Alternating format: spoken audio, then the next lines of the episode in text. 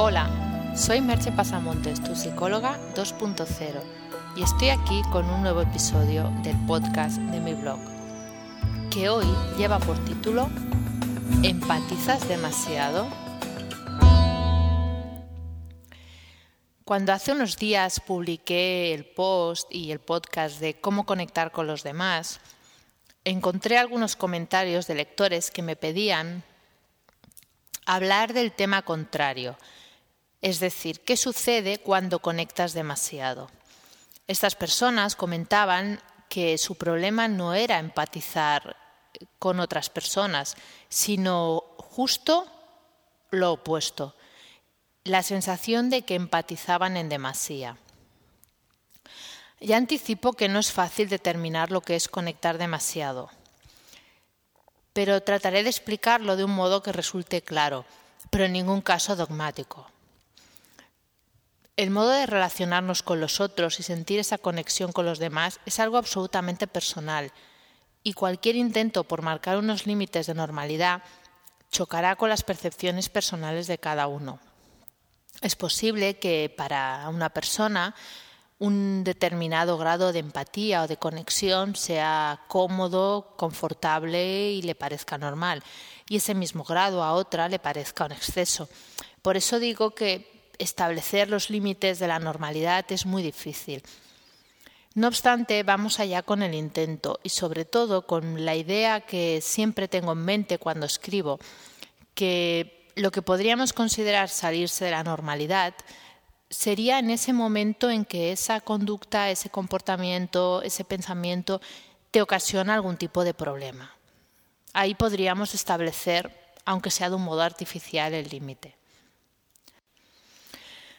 Vaya por delante, no obstante, que de entrada conectar demasiado no lo voy a considerar un problema. Ser capaz de sentir a los demás, de empatizar, e incluso como dicen los maestros budistas, de sentir una profunda compasión ante el, ante el sufrimiento ajeno, no es algo que yo considere un problema. podríamos decir que sentir a otra persona profundamente nos hace humanos. Y ese sentimiento, esa conexión no tenemos por qué evitarla. Incluso en los casos que, esa conexión, ese sentir, nos lleve a percibir el sufrimiento, el sufrimiento del otro y sentirlo nosotros también. Sentir en estos días eh, una profunda compasión y tristeza por las víctimas del terremoto y el tsunami de Japón no es en sí mismo ningún problema, es algo totalmente normal y que es simplemente una muestra de humanidad. Otra cosa, y es de lo que hablaré, es qué hacemos con ese sentimiento o emoción y qué reacciones puede provocar. Voy a tratar de explicar más este punto.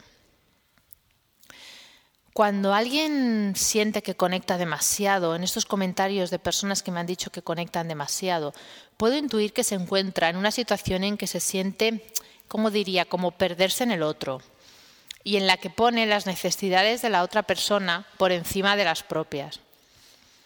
Eso es algo que en muchas ocasiones hacemos por voluntad propia, como por ejemplo una madre con sus hijos, que muchas veces pone las necesidades de sus hijos por delante de las suyas propias. En las relaciones de pareja, en ocasiones uno de los miembros prioriza las necesidades del otro en lugar de las propias, etc. Pero hay otras ocasiones en que no existe esa intención de, conexión, pero que no obstante conectamos. Es como si no pudiéramos evitar hacerlo. Imagino que esas son las circunstancias problemáticas por las que algunos me preguntaban. En un principio, las relaciones interpersonales están sujetas en mayor o menor medida al principio de equidad. Este principio nos dice que en el intercambio social esperamos recibir una recompensa más o menos equivalente a aquello que hemos aportado a ese intercambio. Cuando formamos parte de un grupo, esperamos que nuestra contribución al grupo de algún modo sea retribuida. Eh, no lo esperamos en todos los casos, ni tiene que ser en la misma medida lo que recibimos a lo que hemos aportado, pero sí de un modo, llamémosle genérico o en la mayoría de las situaciones. Por poner un caso, si siempre le estoy haciendo a un amigo los favores que me pide y un día yo le pido un favor, incluso un favor sencillito, y me lo niega, yo sentiré que esa equidad se rompe. Estos casos de manifiesta falta de equidad, visto desde el lado del que da, pueden deberse a varios factores internos, personales, pero me centraré, como he anticipado, en las reacciones externas que suscitan en la persona que da y donde creo que percibimos el problema. Estas reacciones eh, las clasificaré en tres tipos. Una es la falta de asertividad.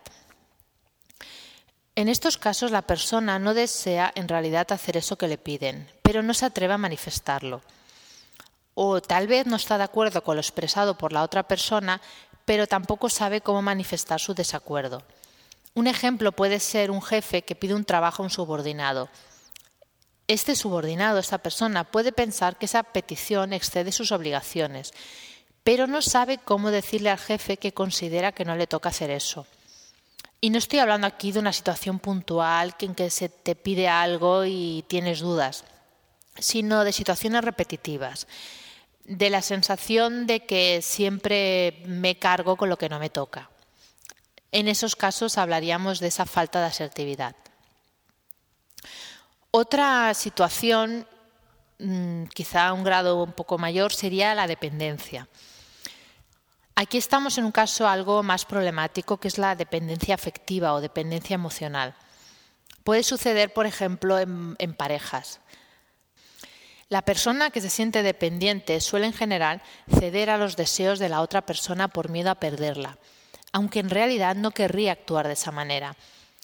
Eso va creando un desequilibrio en la relación en que una de las partes se siente siempre cediendo. Un tercer estadio de este comportamiento podría ser lo que he venido a llamar sumisión. No es que sea muy diferente a lo nombrado anteriormente, pero la pongo aparte porque puede ser una característica de la personalidad más marcada que las otras situaciones, que se caracterizaría por ser excesivamente complaciente con los demás, por poner las necesidades y deseos de los demás por encima de los propios en la mayoría de las ocasiones, aunque en realidad en muchas la persona no querría hacerlo. Lo que se dice vulgarmente como ponerse el último. Si esto sucede en la mayoría de intercambios de la vida de una persona, podemos decir que es sumisa o complaciente. No quiero, no obstante, que estos casos citados suenen a, patología. Cada persona ha de calibrar cuánto le sucede y en qué medida le afecta. En realidad esos comportamientos obedecen a una de las necesidades más básicas que tenemos los seres humanos, que es sentirnos reconocidos. Y esa búsqueda de reconocimiento o de aprobación no es más que uno de los muchos modos en que buscamos sentirnos queridos, que yo diría que es una de nuestras necesidades primordiales, como ya comenté en un podcast anterior. La de que nos quieran, sentir que, los que importamos, que los demás eh, contamos para ellos. Y además, como he dicho, la empatía forma parte de aquello que nos hace más humanos como hemos comentado otras veces, venimos provistos de, unas neuronas espejo que nos permiten empatizar. Me gustaría aquí citar el poema de John Donne que dice, Nadie es una isla completo en sí mismo. Cada hombre es un pedazo de continente, una parte de la tierra. Si el mar se lleva una porción de tierra, toda Europa queda disminuida como si fuera un promontorio o la casa de uno de tus amigos o la tuya propia. La muerte de cualquier hombre me disminuye porque estoy ligado a la humanidad. Por consiguiente, nunca hagas preguntar por quién doblan las campanas. Doblan por ti. Por todo esto expuesto, decía al principio que no es un tema sencillo, ya que en cada persona esa excesiva conexión tendrá unas consecuencias, siendo que unas la vivirán como un regalo, ese hecho de poder conectar de esa manera tan profunda, y otras que luego se sienten esclavas de sus propias reacciones, vivirán eso como un infierno. Si estás en este segundo, en este segundo caso, piensa no obstante que el kit de la cuestión no estriba en conectar menos, sino en qué hacer después con las emociones que eso te suscita. Y sirvan de ejemplo, aunque no sea exhaustivo, las tres categorías de respuestas, de posibilidades que he explicado antes. Os dejo con unas preguntas. ¿Sientes que en ocasiones conectas demasiado? ¿Te supone un problema? ¿Cómo lo manejas?